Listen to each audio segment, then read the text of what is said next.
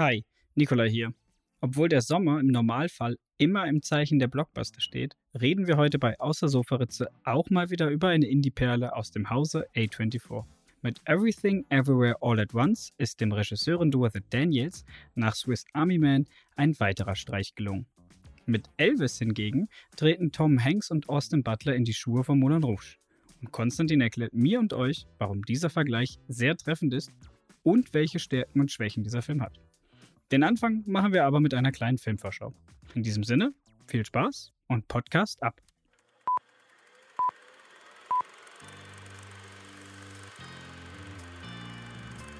What you just said is one of the most insanely idiotic things I have ever heard. Everyone in this room is now dumber for having listened to it. Now, if any of you sons of bitches got anything else to say, f***ing time! Who the fuck do you think you're talking to? Oh yeah? Are you not entertained? Aus der Sofaritze. Dem Fall hast du jetzt den Comic gelesen zu Thor, God of Thunder, der nächste Woche rauskommt. Ja, genau richtig, ja. Ich habe jetzt gedacht, fangen so geschwafelig an Ach so, wir fangen jetzt. und gehen dann. Ich dachte, das wäre so ein Einstieg, wo wir jetzt einfach nochmal ein bisschen darüber reden. Ja, das ist ja voll, Aber voll verhauen, aber ist gut. Ähm, ja, ich habe Tor, äh, den Tor-Comic, äh, God of Thunder gelesen. Äh, die Geschichte, sagen wir es so, mutmaßlich die Hauptgeschichte des neuen Marvel-Films Thor Love and Thunder. Äh, wieder von Taika Waititi gedreht und äh, wieder mit den altbewährten Hauptrollen. Aber auch Gastauftritten von den Guardians und äh, der neuen Goddess of Thunder. Natalie P. Ortman. Genau. Und äh, den, ja, den allseits beliebten Batman. Ähm, Christian Bale als God, äh, God Butcher. Ja, und auf jeden Fall der Comic äh, sehr interessant. Ich äh, bin, war ja eigentlich, oder ich bin eigentlich jetzt kein Riesentor-Fan, aber der Comic hat mir sehr gut gefallen, abgesehen davon, dass die Schrift, äh, also die, das sind ja unterschiedliche Blasen sozusagen, die dann da laufen und so ähm, die gezeigt werden, auch äh, unterschiedliche Schriftarten und die Schrift von, von Thor, die ist gewöhnungsbedürftig. Also das ist aber auch mein Problem. Also ich einfach, das ist so ein bisschen, wie willst du das sagen? Nicht so Ja, alt. ich versuche halt so ein Altenglisch Genau. zu bringen und man nimmt dann halt natürlich auch so eine alte, altertümliche Schriftart oder eine, die halt altertümlich anmutet. Ich würde jetzt sogar behaupten, wahrscheinlich ist das gar keine echte Altersschriftart, sondern so eine, wie man sich das vorstellt, handgeschrieben. Die sagen ja mal thy statt you und sowas. Ja, ja. Und ich bin da auch immer, ich habe da auch immer das eher Probleme mit, mit solchen, mit so einer Art, ähm, ja, Schrift. Aber ist halt ganz stimmungsvoll in dem Kontext. Ja, wenn wir jetzt schon, also bei Tor, Tor und and Thunder, wenn wir jetzt schon dabei sind, wir können ja direkt einen, einen Sommerausblick machen. Wir haben ja jetzt doch einige groß, große Blockbuster noch, äh, die kommen. Wir können das ja ausnahmsweise an den Anfang der Folge setzen und nicht an den Schluss der Folge. Ähm, wir kommen hier natürlich bei reingeseppt und es kommen ja doch jetzt noch ein, zwei interessante Filme in den nächsten paar Wochen raus. Also unter anderem jetzt auch ähm, die Minions. Nein, das war nicht gemeint. Auf jeden Fall, ich freue mich schon auf diese Szene mit dem Booty in ganzer Länge. Mit dem Booty. Mit dem, mit dem Hintern von diesem Minion in Ach so. ja, Stringtank ja, oder oh was das war. Ja, ja, Keine das Ahnung. Letztens irgendwo gelesen, stell dir vor, du machst dein ganzes Jahr, dein ganzes Leben lang Schule und Mediendesign-Ausbildung, um nachher diesen Hintern zu animieren. Das ist, äh, immerhin hast du was erreicht. Die Leute finden es lustig. Ja. Obwohl ich fand, ich habe letztens gerade gesehen, sie haben, weil ja Steve Carell die Hauptrolle ähm, synchronisiert, also diesen Gru, Mhm. dem haben sie jetzt die, das Office-Intro, also The Office, dort wo er ja im, Mhm. im äh, Michael Scott gespielt hat, äh, einer der besten Comedy-Serien aller Zeiten aus meiner Sicht, aber darüber lässt sich streiten. Und auf jeden Fall haben sie das Intro davon mit den Minions nachgespielt, mehr oder weniger, also nachgestellt. Ist ganz unterhaltsam, geht ein Okay. ganz kurzes YouTube-Video, aber es ist ganz lustig, vor allem für Fans der Serie.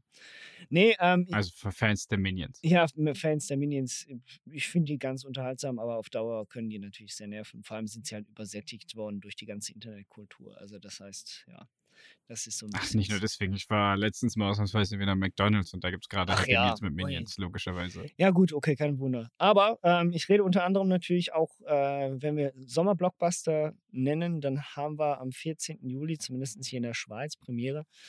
Ähm, gleichzeitig, glaube ich, auch, oder vielleicht mit einer Woche Verschiebung, ich weiß es gar nicht, auf Netflix verfügbar, The Grey Man. Der erste Film mit einem meiner Lieblingsschauspieler, den man jetzt schon seit eine, eine Weile nicht mehr auf dem Screen gesehen hat, und zwar Ryan Gosling. Und äh, als äh, Kontrahent, sagen wir es so, oder als Bösewicht, äh, der All-American Superhero Chris Evans. Ich dachte, es wäre andersrum. Ich dachte, Ryan Gosling wird der Bösewicht. Nee, ähm, also so, so, so Also ich habe mich so, finde ich, informiert. Ich habe nur ein paar, ich folge ja den Russos Brothers auf Instagram. Hab da mal wieder gesehen, dass sie das da gemacht haben, aber ich war irgendwie der Auffassung. Aber ja, egal, egal in welcher Combo. Ich Oder vielleicht drauf, ist das ja auch ehrlich genau der gesagt. Punkt. Ich weiß es nicht. Also, ähm, Ah. ja, es stimmt. Also, aber es wird sehr viel aus der, aus der Sicht des Auftrags. Also, er spielt einen Auftragskiller, also Ryan Gosling. Und der, ähm, aber der CIA. Und er wird dann Zielscheibe. Also, er wird ein gejagter Mann, sagen wir es so. So vom Jäger zum gejagten Katz-und-Maus-Spiel wahrscheinlich. irgendwie Ähnlich sowas. wie, vielleicht kommt sie an The Heat dran. Ich, keine man weiß Ahnung. es nie. Also, auf jeden Fall. Meine Hoffnungen sind hoch, weil es sind die Russo Brothers und Action. Ja, ich habe nämlich diesen Trailer, also ich dachte mir so, okay, gut, Ryan Gosling, ich tue mir den Trailer jetzt an und war dann ziemlich geflasht. Also es waren zweieinhalb Minuten ähm, krasse Action, aber jetzt nicht so in dem Sinne, dass ich komplett, wo ich dachte so, ja gut, das war's dann wahrscheinlich auch. Die besten Szenen sind in dem Trailer und fertig ist, sondern ich habe das Gefühl, dieser Film, der da könnte richtig was Geiles reinkommen. Hatte auch diese, diese ähm, Winter Soldier Vibes, klar, wegen den Russo äh, Brothers natürlich. Ähm, und ich, äh, ja, ich freue mich. Also ich bin da echt mal gespannt drauf. So ein richtiger Action-Thriller mal wieder zu Mhm. Sommerzeit. Und äh, die ersten Bilder zu Ryan Goslings anderem Film, Oh ja. nämlich Barbie, sind rausgekommen und die sehen ja herrlich seltsam aus. Ich weiß nicht, ob, an wen der Film gerichtet sein wird, aber das sah mir sehr übersexualisiert aus. Äh, Margaret Robbie und spielt namensgebend Barbie. Ja, wer denn? Ähm, und Wer denn sonst? Ryan Gosling, ihr kennt. Also ich bin sehr gespannt. Also ich muss tatsächlich sagen, ich war äh, ziemlich perplex und ich bin echt gespannt, was das wird. Das kann nur irgendwie satirisch sein, oder? Ich, ich kann ich mir denke, ja, vorstellen, aber die haben ja halt von ist. Mattel die, die Rechte bekommen, glaube ich. Oder kann man das einfach so machen? Ich weiß Oder es nicht. vielleicht wirklich tatsächlich einfach ein Drama. Es ist ja von Greta Gerwig, ne? Also von äh, der Regisseurin Lady von Bird. Lady Bird, ne? Genau. Also das heißt so komplett nur, also nur lustig kann es nicht sein und auch so richtig, ich glaube, das ist, das wird, ich bin echt gespannt, keine Ahnung. Aber ich kann Ja, mir vorstellen, dass, das, auch dass ich tatsächlich den Barbie-Film gucken gehe. Ich werde wahrscheinlich auch im Barbie-Film drin sitzen. Dann auch mit äh, dem Sixpack und mit der Frisur von Ryan Gosling als Ken. ja, und ich äh, im kurzen Rock als Roller Skate von Mario. Nein, keine Ahnung.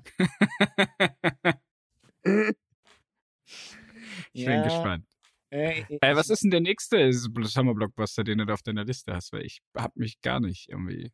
also Ich weiß nicht, so- was noch kommt. Es, es gibt ja verschiedene Filme. Es kommt dann noch Man, aber da bin ich tatsächlich zu schlecht informiert darüber. Das ist ein, ein Horrorfilm, also ein Okay. Horror-Thriller von Alex Garland.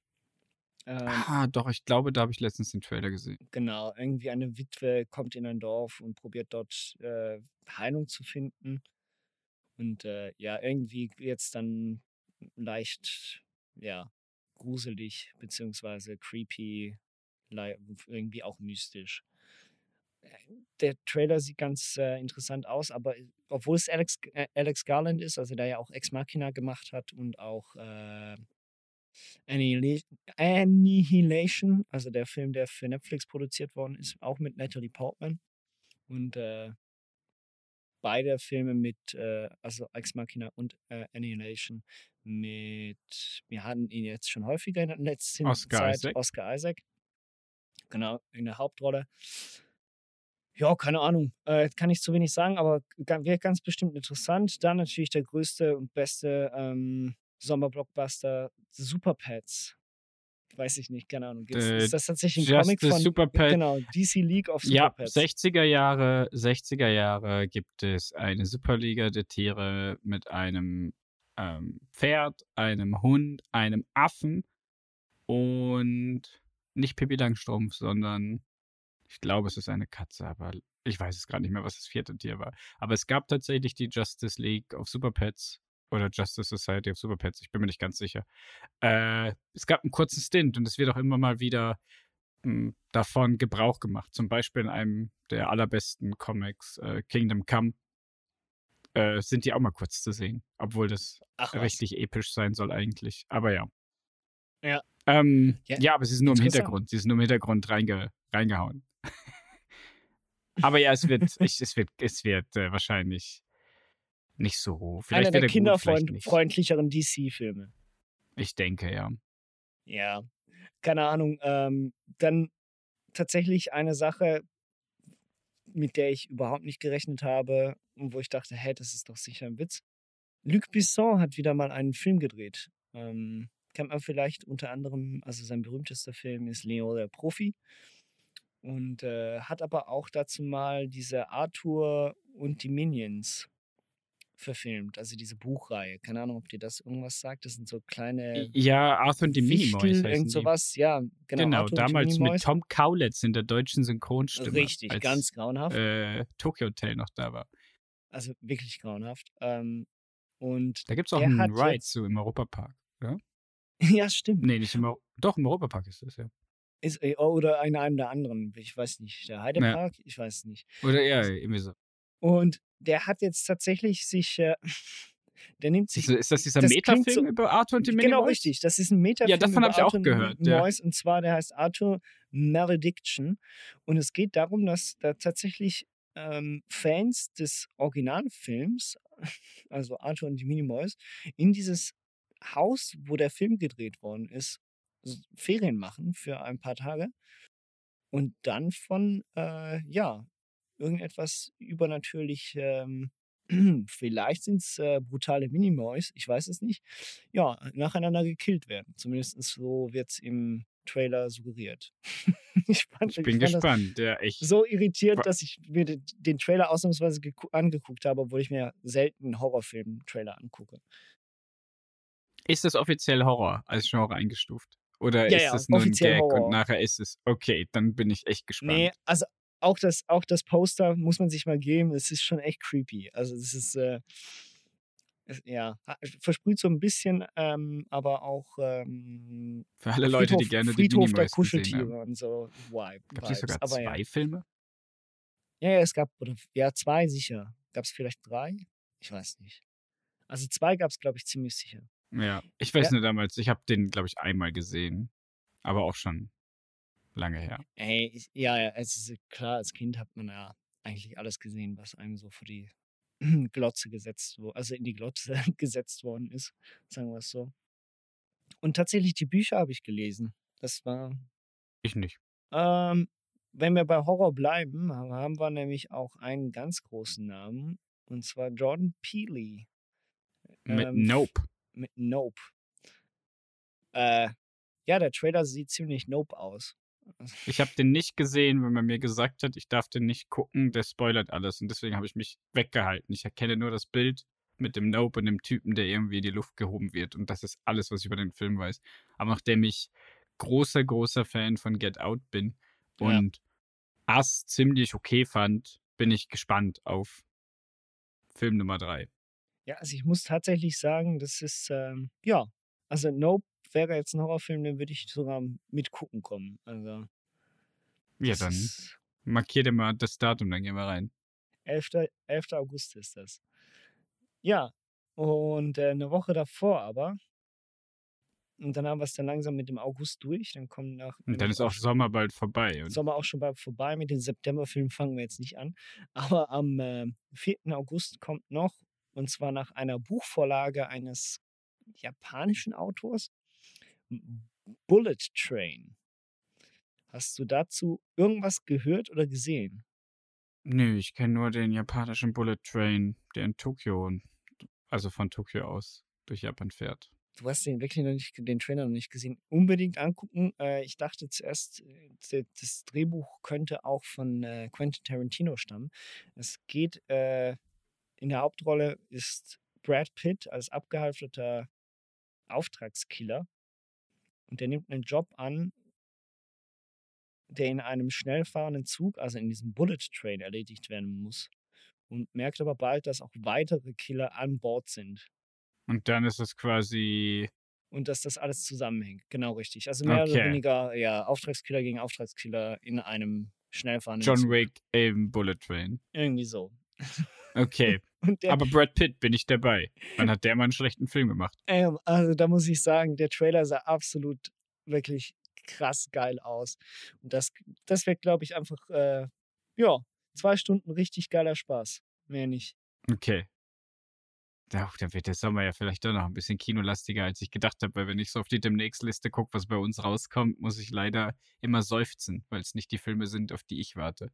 Ja, gut. Wie zum Beispiel die Känguru-Chroniken oder Bibi und Tina. Den gehst du sicher gucken. Ja, Baby und Tina habe ich schon, schon vorreserviert. Für Samstag und Sonntag. So, damit genug Blödsinn. Ähm, das war unsere kleine Vorschau. Genau, Und äh, weil wir gerade bis nächstes Mal. Nein, da wir ja, äh, angefangen haben mit Thor, wobei wir Thor eigentlich nicht so behandelt haben, außer über den Comic geredet, ähm, können wir eigentlich mit der nächsten Marvel-Serie, die gerade läuft, weitermachen. Miss Marvel heißt sie nämlich. Maybe they're right. I spend too much time in Fantasyland. That is not you. It's not really the brown girls from Jersey City who save the world. That's a fantasy too. Something happen to you? No, why? Did you hear something? Kamala? What does it feel like? Cosmic.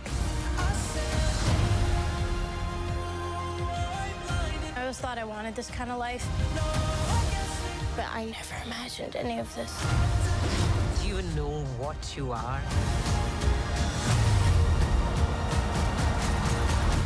Hm. Es geht um Kamela Khan, eine pakistanische, also eine Tochter von pakistanischen Immigranten.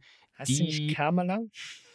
Kam Nein, nein, Kamela Khan ist sie. Und ich glaube, also ich bin ziemlich sicher. Ansonsten tut es mir leid, dass ich I don't, diesen I Namen don't falsch know. Ausgesprochen know.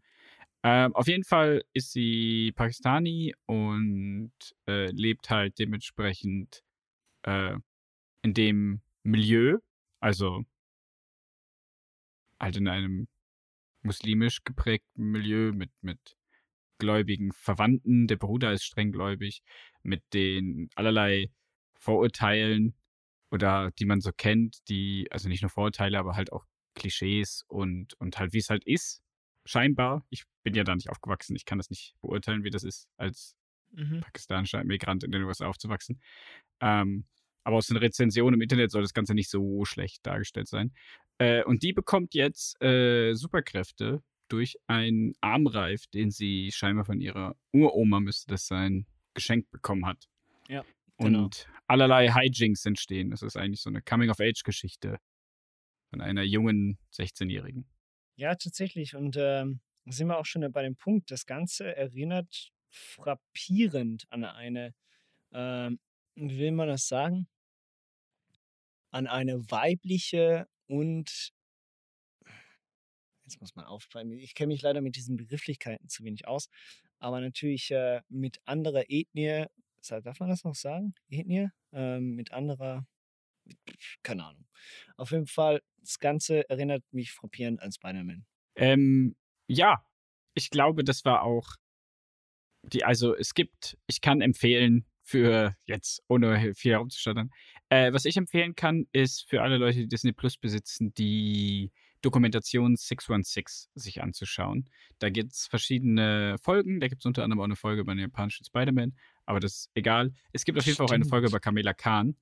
Ähm, und die ist ziemlich interessant über die Entstehungsgeschichte des Comics, weil die Figur Kamela Khan ist noch relativ jung. Wenn ich mich jetzt richtig entsinne, ist es entweder 2014 bis 2016 müsste das gewesen sein, als äh, dieser Charakter, dieser ja. Charakter entstanden ist. Ähm, in den Comics geht es über die Inhumans und über diesen Terrigan Mist, der alle Leute wie die X-Men quasi zu neuen Fähigkeiten befähigt. Ähm, und damit war sie halt wirklich die erste pakistanische Superheldin und äh, junges Mädchen. Also hat auch viel Hate abgekriegt, wie das halt so ist. Äh, leider in dieser Comicblase, dass es ja doch sehr viele alteingesessene, ich bin jetzt extra provokativ und sag halt, äh, close-minded Kellerkinder gibt, die sich über jeden Scheiß aufregen, sobald es nicht irgendwie ein weißer, gut gebauter Mann ist. Ähm, naja, und äh, es war halt spannend, weil ihre Superkräfte nämlich in den Comics zumindest ähm, Körperdysmorphing ist. Also sie kann ihre Hände größer und kleiner machen und ihren ganzen Körper. Ähnlich wie Ant-Man und ähnlich wie Mr. Fantastic, so eine Mischung daraus. Nur, mhm. dass sie das so macht, indem sie nämlich Energie aus der Zukunft und aus der Vergangenheit klaut. Also wenn sie sich groß macht, dann nimmt sie die Zukunft, diese Energie irgendwo her, wo sie in der Zukunft oder in der Vergangenheit klein war. Dass Energie nie verloren geht, nur auf Zeitebene. Und das Spannende an dem Charakter ist, in den Comics zumindest, dass diese Superkräfte halt nicht super elegant sind und nicht super schön aussehen und nicht irgendwie, ich bin nicht schnell, ich kann nicht fliegen, ich bin nicht kräftig, sondern, also kräftig ist sie schon. Aber dazu muss sie halt ihren Körper dysmorphen und es gibt ja die, also es gibt ja auch eine Krankheit, die Body Dysmorphia heißt und soll eigentlich soll das Ganze halt den Umgang mit seinem eigenen Körper auch noch darstellen. Also, dass man als Jugendlicher oder Jugendliche ähm, ja nicht immer in dieser Zeit mit seinem Körper so klarkommt. Das ist halt eine super schöne Parallele aufs Leben und eine mhm. Coming-of-Age-Geschichte in den Comics. Im der Serie ist das jetzt ein bisschen anders gelöst, aber auch da wird zumindest ein bisschen Hände vergrößert und verkleinert, aber leider nicht mit derselben Intention. Zumindest die ersten beiden Folgen, in denen ich das jetzt gesehen habe. Ich weiß nicht, ob das nachher noch besser verarbeitet wird. Ähm, ja, das kann ich dazu sagen. Ich glaube, ich bin nicht ganz das Zielpublikum für die Serie. Es erinnert sehr stark für mich an einen Edgar Wright-Film. Also Scott Pilgrim und den Rest der Welt mhm, fällt mir da ein. Mhm. Der ist ja auch einmal kurz zu sehen in der ersten Folge, ein Ausschnitt. Ähm, und das macht eigentlich für mich die Serie so interessant, das Editing, jetzt nicht die Geschichte. Ja, tatsächlich. Äh, also ich glaube, das trifft es ganz gut. Wir sind nicht ganz die, das Zielpublikum, ist aber eine wirklich ganz nette Serie. Also zumindest, ich habe jetzt die ersten drei Folgen gesehen und ähm, es macht Spaß. Das, äh, aber es ist auch nichts, was, es fehlt einem so, dass, dass die, die große Handlung, weißt du, so in den Sinn. Man weiß nicht genau, wo das Ganze hinsteuert. Klar, Logo, halt einfach auch weiß, für, für die Figur selber eine Findungsphase ist oder eben eine Coming-of-Age-Story. Man weiß selber nicht genau, wo es landet und wo es nachher auch endet. Und äh, ja, das ist halt ungewohnt, insbesondere für eine Superhelden-Serie. Aber, aber sehr nett gemacht und vor allem halt eben auch dies, die, die, die. Es ist ja auch mal erfrischend, andere Kulturen innerhalb einer solchen Serie zu sehen und insbesondere eine Figur zu haben, eine Hauptfigur zu haben, die halt nicht immer nur dem Typus ähm, A Superheldin oder Superheldin spricht. Ja, finde ich auch. Was ich eigentlich ganz cool fand, ist auch, dass, und das mag ich eigentlich an Camilla Khan, an der Figur eh immer, das ist auch in den Comics so, sie ist ein super großer Avengers-Fan, also sich selber ein Fangirl, ja. sich selber so wie wir, sage ich jetzt mal. Sie ist wirklich so bodenständig. Und da kommt die Parallele zu Spider-Man eigentlich ganz gut, was Spider-Man als revolutionärer Charakter, ähm, was man sich heute gar nicht vorstellen kann, dass Spider-Man ein revolutionärer Charakter ist, weil er doch der Archetyp für Superhelden scheinbar ist, teilweise. Also ein Archetyp. Ähm, nämlich mittellos, wird in der Schule gehänselt und keiner mag ihn, weil er ein Nerd ist. Oder das war ja das, es war ja Spider-Man für die damalige Jugend, die das gelesen ja, hat. Ja. Ähm, versucht es halt heute Diversität reinzubringen und andere Sachen, die jetzt halt schwierig sind oder Leute, die aus einem anderen Kulturkreis kommen und ähm, gut, in der Serie wird sie deswegen jetzt nicht gemobbt oder so, aber es gibt natürlich Leute, die damit Probleme haben. Äh, eine Frau, gerade wenn man sich diese Woche die Nachrichten mal durchgelesen hat, weiß man, wie es darum steht in gewissen Ländern mit Frauenrechten. Ähm, ist es super erfrischend, halt diesen, diesen Kontrast zu sehen. Also diese, diese Ansichtsweise, dass man halt, ja, wie soll ich das sagen, das halt aus dem, aus der Erzählperspektive von jemand anderem, nicht, wie du es gerade gesagt hast. Äh. Für uns halt, wie du sagst, wir sind halt nicht die Zielgruppe, ja. denken wir, wobei es trotzdem Wobei trotzdem wir eigentlich auch Zielgruppe sind. Weil es ja wir doch spannend ja ist, wenn man offen genug ist. Genau, man kann sich. Ja, genau, ja, ja, Wir sind halt nicht, also, ja, man kann, ich, man kann sich trotzdem identifizieren mit dieser Figur. Man, man sieht ihre Ängste und man kann die Ängste nachvollziehen und, und die Wünsche und Ziele. Und deswegen hoffe ich, dass die Serie auf dem Level weiterbleibt. Und aus Marvel Cinematic Universe Sicht ist es halt eine gute, gute Einführungsgeschichte wahrscheinlich, damit man das in dem nächsten Marvel-Film nicht mehr machen muss. Ja, äh, was für eine Rolle, also in, welcher Art und Weise könnte denn Miss Marvel nachher dann auch später eine Rolle spielen in dem in Phase 5 oder auch schon Phase 4? Naja, ich denke ja immer noch, dass wir irgendwann die Young Avengers bekommen als Gruppe und vielleicht auch als Film. Und da wir überall junge Figuren haben, ob das jetzt Amerika Chavez ist, die vielleicht da mitspielt, ob es die Kinder von Wanda sind, die beiden, die in den Young Avengers dabei sind. Ironheart ist in den Young Avengers dabei, die kriegt ja auch noch ihre eigene Serie. Ähm, sowie gewisse andere Figuren, die vielleicht noch vorkommen könnten oder schon vorgekommen sind, ähm, glaube ich, dass das das wird. Also wir kriegen viele neue, junge Helden und Heldinnen, ähm, die sich dann zusammentun werden zu einem jungen Avengers-Team. Die okay. zum Beispiel auch gegen ähm, Kang, Kang the Conqueror kämpfen. Vor allen Dingen gegen seine, also lustigerweise, jetzt wird super weird. Ähm, Kang the Conqueror äh, ist ja aus der Zukunft, aus dem Jahr 3000. Und dort gibt es eine Version als Kind von ihm. Und der findet das nicht so geil, was sein zukünftiges Ich macht, spaltet sich von dieser Zeitlinie ab und tritt den Young Avengers bei, um dann gegen sich selber als Erwachsenen zu kämpfen. Also es könnte super weird werden. Ich bin gespannt, wie das MCU das handelt. Ja, okay. Äh, ja, ähm, die Sendung ist noch nicht abgeschlossen. Ich denke aber mal, wir werden da jetzt nicht groß. Glaubst du, es gibt es irgendwie den typischen Bösewicht für Miss Marvel oder ist das wirklich mehr so Coming of Age? das Ganze? Ich weiß es nicht. Ich habe jetzt für die Serie, habe ich ja nur die ersten beiden Folgen von sechs gesehen. Da habe ich noch nicht ganz herausgefunden, in welche Richtung es gehen könnte.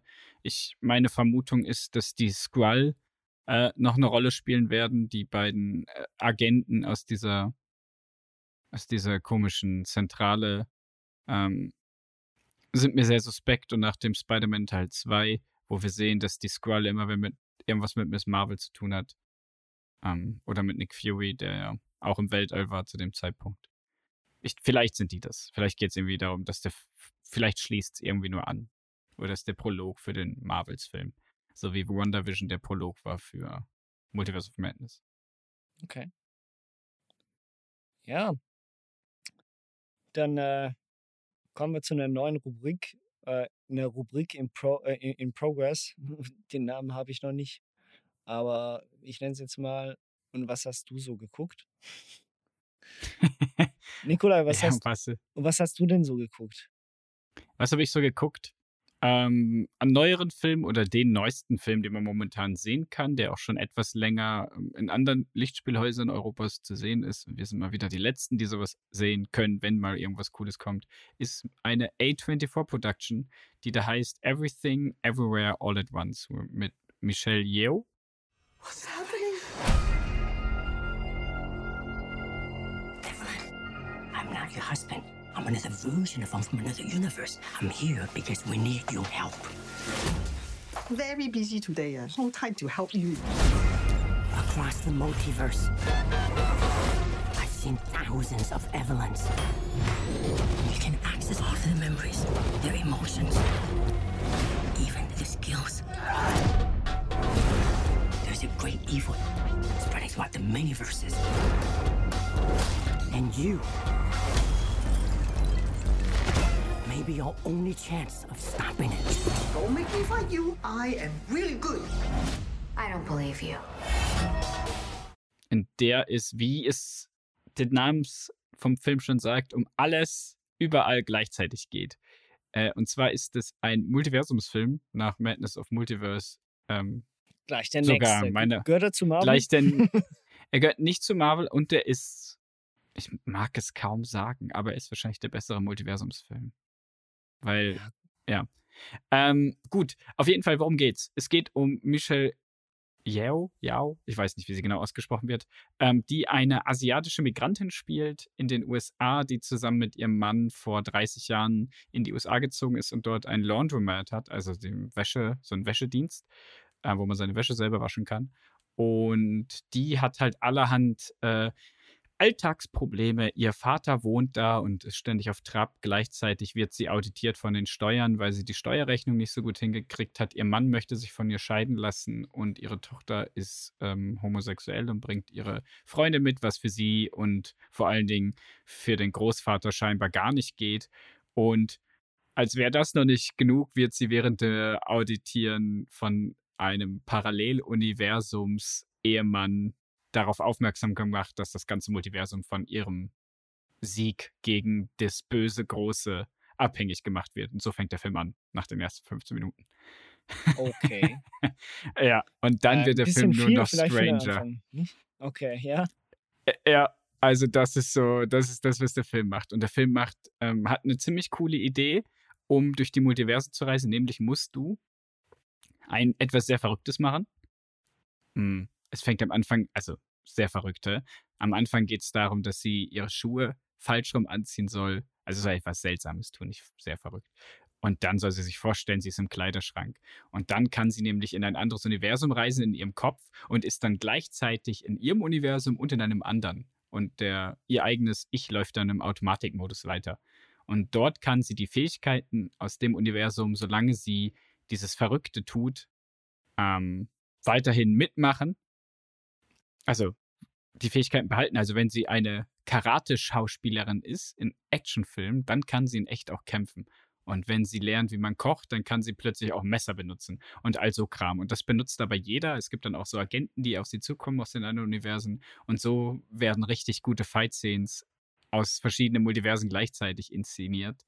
Ähm, also teilweise mit, mit Sachen, wo sich jemand was in den Hintern schiebt, damit er weiterhin im Universum bleiben kann und sie versucht, sie ihm halt rauszuziehen, während er nur mit Hemd bekleidet gegen sie kämpft. Es ist super weird. Ich fand's super gut. Ich äh, kann den Film nur empfehlen. Geht bitte rein, schaut ihn euch an, schaut ihn euch wie immer meine Empfehlung im Original an, aber wenn es nicht sein muss, dann auch auf Deutsch. Ähm, gibt dem Film eine Chance. Er ist wirklich, er ist sehr weird. Es ist ähm, eine Ode an das Leben, an die Familie, an Generationsprobleme und das Ganze halt Das mit sehr alles viel Kung Fu. und noch eine Zeitreise. Ey, das ist ja unfassbar. Multiversum, keine Zeitreise. Ist, äh, ach so, nicht Zeitreise. Multiversum. Multiversum, Ja. ein Multiversum, also ein ethno ähm, demografisches äh, Drama, äh, Kung Mit Fu, Kung Kung Fu. Fu Kampf, ähm, Multiversumsdrama. Exakt. Das ist, äh, ja, das ist Echt. eine typische äh, Kategorie der, von, Ja, von der. Film ist halt wirklich Everything, Everywhere, All at Once. Der Name ist Programm in dem Film. Äh, die Frage ist, muss man dafür was getrunken haben oder sonstige Drogen nehmen? Oder? Nein, absolut Ah, okay, nicht. Der Film ist einfach, er ist sensationell, er ist super gemacht. Es gibt ein Universum, wo sich alle Steine sind und sich nicht bewegen können. Es ist herrlich. ich finde den, der Film hat so viele gute Ideen. Es gibt ein Universum, wo sie Hotdogs als Hände haben. Bitte, schaut ihn euch Ah, an. Dann muss ich den doch noch gucken. Unbedingt in Ja, dem Falle. Das guckt klingt ihn euch. gut. Also ich würde sonst auch noch mitkommen. Wenn ich nochmal, noch mal, ich würde ihn gerne nochmal sehen. Ja, die Woche geht halt nicht mehr und nächste Woche Ja, ja, ist klar, aber ich meine nur, wird der so. nicht mehr, nicht mehr da sein. Ja, gut, mal gucken, aber vielleicht finde ich den ja sonst irgendwo oder gibt es den möglichst bald zu kaufen. Ich weiß es nicht. Aber klingt auf jeden Fall sehr interessant, sehr weird. Genau, das war der Film, den ich empfehlen möchte für diese Folge. Was hast denn du gesehen? Du hast ja dir auch einen angeguckt, den ich nicht geguckt habe. Ja. Äh, jetzt ist die Frage, ob das äh, auch die Empfehlung äh, der letzten Wochen ist. Vermutlich nicht. Ähm, ich habe mir nämlich äh, Elvis angeguckt. There's a lot of people saying a lot of things. But in the end, you gotta listen to yourself.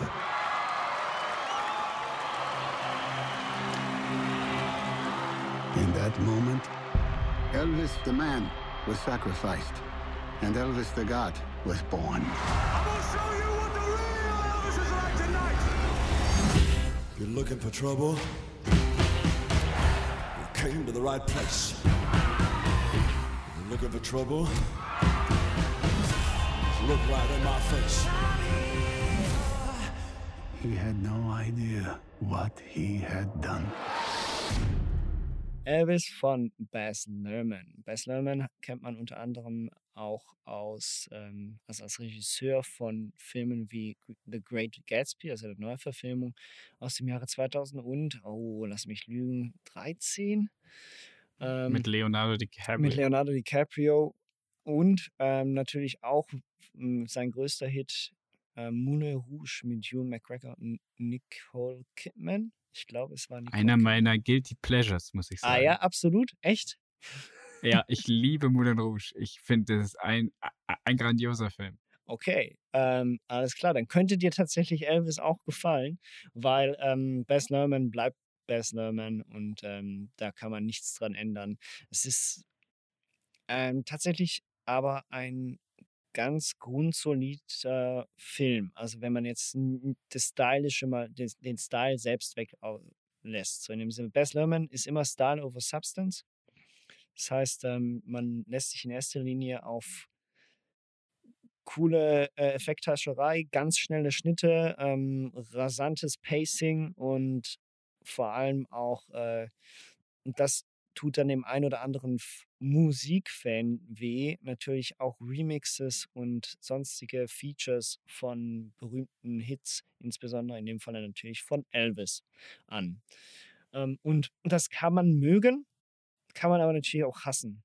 So, ich verstehe jeden, ähm, der als Elvis-Fan oder beziehungsweise ich dachte mir schon, wenn man ein richtiger Hardcore-Elvis-Fan ist, also einer dieser alten Sorte, der das Zeug von Abend, von, Gibt's von morgen noch? bis abends hört. Also das heißt, in seinem Sinne, ich empfehle diesen Film zum Beispiel nicht einem 65-jährigen Elvis-Hardcore-Fan, der den Elvis noch, noch als kleines Kind vielleicht sogar irgendwo gesehen hat. Ganz bestimmt nicht, weil ich bezweifle, dass er diesen Film gut finden wird. Also ist das weniger ein Biopic. Es ist, es ist schon ein Biopic. Ähm, lass mich mal kurz äh, erklären, wie es genau an, angegangen wird. Und zwar das Ganze sehen wir nicht nur aus der Sicht von Elvis, sondern der Film fängt eigentlich mit. Ähm, ah, jetzt fällt mir der, der, der, der, Parker.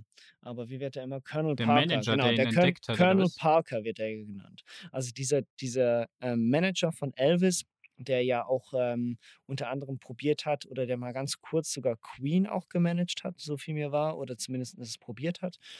Ähm, eine ganz bekannte Persönlichkeit und insbesondere da deswegen, weil er von den, von den meisten Elvis-Fans als der Schuldiger am Tod von Elvis angesehen wird. Also, und die Handlung fängt da an, mehr oder weniger. Wir sehen auch äh, Tom Hanks als äh, Colonel Parker, der das wirklich sehr, sehr lustig und auch äh, sehr gut gespielt macht. Also das ist, ähm, das lässt sich auch sehen, was der da macht. Es ist fast schon ein bisschen absichtlich leicht overacted, könnte man, könnte, könnte man vermuten. So, es, man merkt ihm an, dass er wahrscheinlich viel Spaß hatte, diese Rolle zu spielen. Weil normalerweise Ist denn diese Figur, ist denn diese Figur skrupellos und schlimm oder ist er der Antagonist? Ja, ja, er ist, der, er, ist, er ist der Antagonist, der aber natürlich, der, der trotzdem der Erzähler der Geschichte bleibt, auch wenn viel der ähm, Geschichte aus der Sicht von Elvis gezeigt wird, aber er ist eigentlich immer der Erzähler. Ähm, und er, er probiert die Geschichte auf ein bisschen auf seine Art und Weise zu erzählen und sich auch immer ein bisschen zu rechtfertigen und zu zeigen, dass er nicht der Böse ist. Jetzt nicht in übertriebenem Maße. Es wäre auch zu weit äh, gegriffen, dass Baz Luhrmann da irgendwie ansatzweise probiert, ein richtig, äh, ein richtig geiles Biopic, was dieser Figur auch voll und ganz gerecht wird. Also dieser, dieser ikonischen, wenn nicht sogar der ikonischsten Figur des 20. Jahrhunderts gerecht wird. Ähm, das wird es natürlich nicht.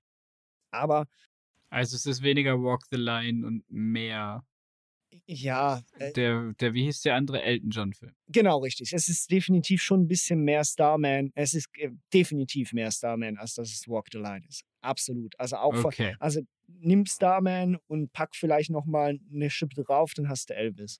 Ähm, So, aber, aber das hört sich nach viel also Show an. zumindest einfach, was, was den Show was den Showgehalt angeht, etc. Klar, Starman hat ein, zwei visuell sehr krasse äh, Szenen drin, die hast du so in Elvis jetzt nicht. Also ich meine, was vor allem diese, diese coolen Animationen angeht und ähm, wie er dann auch im Weltall ist, das hast du natürlich bei Elvis in der Art und Weise nicht ganz genau.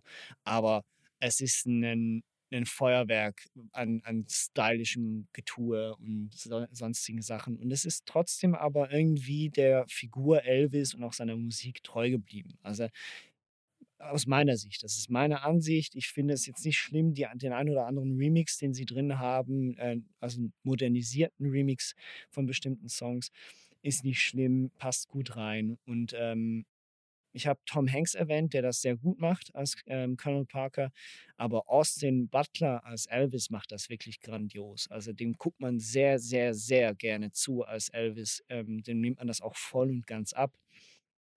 Ähm, und ich bin tatsächlich äh, aus dem Kino rausgegangen und dachte mir, ja gut, okay, dieser Film wird mir wahrscheinlich nicht lange nachlaufen. Ähm, er ist mir tatsächlich länger im Gedächtnis geblieben, als ich, als ich gedacht habe. Also nicht nur, weil ich natürlich die Musik von Elvis gerne höre, sondern einfach, ähm, weil es wirklich ein richtig gut produzierter, ähm, schillernder Blockbuster ist. Also ein Bio Biopic-Blockbuster mit unfassbar eigenem Stil, der einem unfassbar auf den Sack gehen kann, aber wenn man sich darauf einlässt, natürlich auch sehr viel Spaß macht. Also es ist mehr oder weniger, es ist wie wenn du auf der Straße einen goldenen Lamborghini an dir vorbeisehen äh, äh, fahren siehst. Du kannst das mega beschissen finden und unfassbar prollig. Du kannst es aber auch irgendwie irgendwie auf, auf eine Art und Weise auch unterhaltsam und äh, cool finden. so schlimm ist jetzt Elvis nicht, aber es geht schon ein bisschen in die, in die Richtung. Die Geschichte ist aber trotzdem ähm, ganz schön erzählt. Es wird natürlich alles aufgearbeitet, eben von seiner Kindheit, wie er überhaupt, wie er überhaupt diesen, es wird ja von den Schwarzen mittlerweile häufig als äh, Cultural ähm, Appropriation. Appropriation bezeichnet, was er gemacht hat. Er hat ja wirklich einfach nur schwarze Musik genommen. Ähm, er ist weiß und hat sie von, seinem, von seiner Art und Weise halt einfach ein bisschen an, an den weißen Standard angesetzt und plötzlich ist schwarze Musik okay. So, das ist das, was ihm häufig vorgeworfen wird. Ähm, viele sagen aber auch, er ist überhaupt der Grund, warum Rock'n'Roll in der Art und Weise überhaupt in Amerika groß werden konnte. Wurde ja natürlich auch lange dafür verachtet, ähm, vor allem von, von der prüden Gesellschaft und von äh, dem also von, von Washington eigentlich per se. Ähm, als war ja auch ein, jemand, der nicht in, in den Krieg wollte, oder? Das kommen ja noch äh, Nein, er wollte, so? war, es gab gar keinen Krieg zu, der Zeitpunkt, zu dem Zeitpunkt, sondern der Krieg war ja schon länger vorbei. Ähm, aber er war nicht im Militär. Also jeder Amerikaner hatte dazu mal noch eine Militärpflicht. Er hat sich dieser entzogen und dann wurde halt eben irgendwann, als er dann aufgefallen ist, als so ein äh, Künstler dabei, und immer mehr. Genau, und dann war er dann halt, wurde er gezwungen, für zwei Jahre nach Deutschland zu ziehen, wo er aber die große Liebe seines Lebens gefunden hat. Dieses Thema muss natürlich auch noch behandelt werden. Priscilla, ähm, und von da dann eben, wie es mit ihm langsam, als er dann zurückkommt, wirklich bergab, also zuerst ganz steil hinaufgeht, was seine Karriere angeht, auch dank dem Colonel, und wie es dann aber mit ihm mental und halt dann eben auch bezüglich Drogen und etc. und Schulden bergab geht. Und äh, ja, das insbesondere aber zumindest aus Sicht dieses Filmes und aus, ähm, auch das bestätigt, was die ganzen ähm, Fans und auch was ja ein Gericht später festgestellt hat, der Colonel ähm, eigentlich verursacht hat. Zumindest was die Schulden angeht. Okay, also Veruntreuung der Gelder. Geht es dann in die Richtung? Ja, Veruntreuung, nein, der hat sich, also der hat Elvis ja eigentlich einfach gezwungen, mehr oder weniger ähm, sein, den Rest seines Lebens, also anfänglich waren es sechs Monate in einem neuen Hotel in Las Vegas mit neuem Vertrag und während Elvis da sich die Seele aus dem Leib geschrien und getanzt und weiß nicht was gemacht hat, was ihm natürlich gefallen hat und so weiter und so fort, hat sich äh, dieser Colonel angeblich mehr oder weniger jedes Jahr über eine Million Schulden angehäuft in diesem Hotel, also an Roulette-Tisch und äh, ja.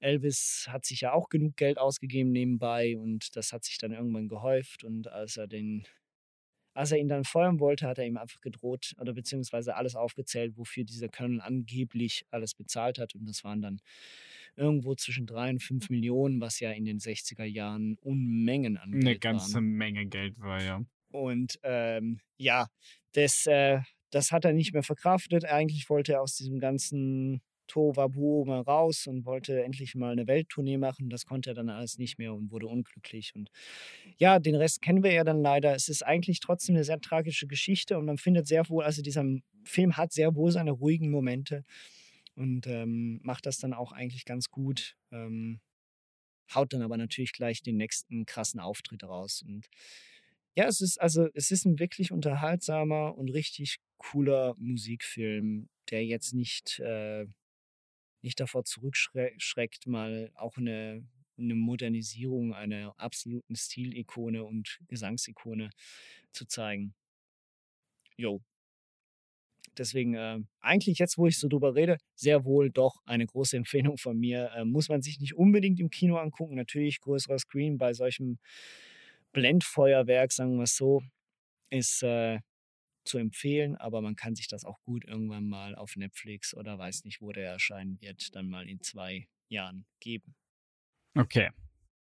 Das hört sich gut an. Ja, ich hatte ihn am- auf der Liste wegen Tom Hanks.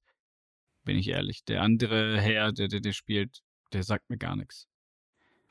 Ja, der war tatsächlich auch nicht, der ist, der ist vorher auch nicht so bekannt gewesen. Der war ähm, bei, Ich hatte irgendwie immer das Gefühl, Joel Edgerton wird den spielen, aber das war Starman. ja, äh, nein, nein, das war auch nicht Starman. Joel Egerton, das wird, du meinst Taron, Taron Egerton. Egerton, nicht genau Joel. so heißt er. Sorry. Joel Edgerton ist ein bisschen älter, ja. Ja, der ist auch ein bisschen älter. Ähm, Ah, der Austin Butler hat vorher eigentlich nicht so viele Hauptrollen gespielt. Also er hat eigentlich in meinem Gedächtnis keine einzige Hauptrolle gespielt. Er war unter anderem, du kannst dich an Once Upon a Time in Hollywood erinnern. Ja. Ähm, er war der Typ, der gesagt hat, ähm, I am the devil and I'm here to do the devil's business. Oder wie auch immer der Satz ging. Er war dieser Ah, auf der Farm von Hi- den- Hillbilly, genau richtig. Und Ja. ähm, bei dem anderen Tom Cruise-Film irgendwie Barry, irgendwas mit Barry, ich weiß es nicht mehr. Wo er einen äh, Drogenschmuggler spielt, also Tom Cruise, hat er auch so einen Hillbilly gespielt. Also er hat bis jetzt immer Hillbillies gespielt oder zumindest Also bekannten dreimal. Jetzt mit Hillbillies Elvis gespielt. auch. Ja. Und mit Elvis, wenn wir ganz ehrlich sind, auch ein klein wenig ein Hillbilly. ja. Gut, Aber dann ist ein- er ja ein- gar nicht typecasted. Nein, überhaupt nicht typecastet. Nein, er macht das wirklich super und äh, ja. Absolut, also ähm, hat mich, ähm, hat mich überzeugt. Watch-Empfehlung. Ja, gut. Genau. Dann schaut euch, äh, wie heißt der? Elvis einfach nur, glaube ich, oder? Oder hat er einen anderen Titel? Elvis. Nein, nein, einfach nur Elvis. Elvis. Okay. Dann schaut euch Elvis und Everything Everywhere All at Once an. Das ist, also, von mir gibt es nochmal auf jeden Fall für die letzten Filme eine klare Empfehlung. Geht den gucken. Bitte schaut euch den an. Es ist ein sehr guter Indie-Film.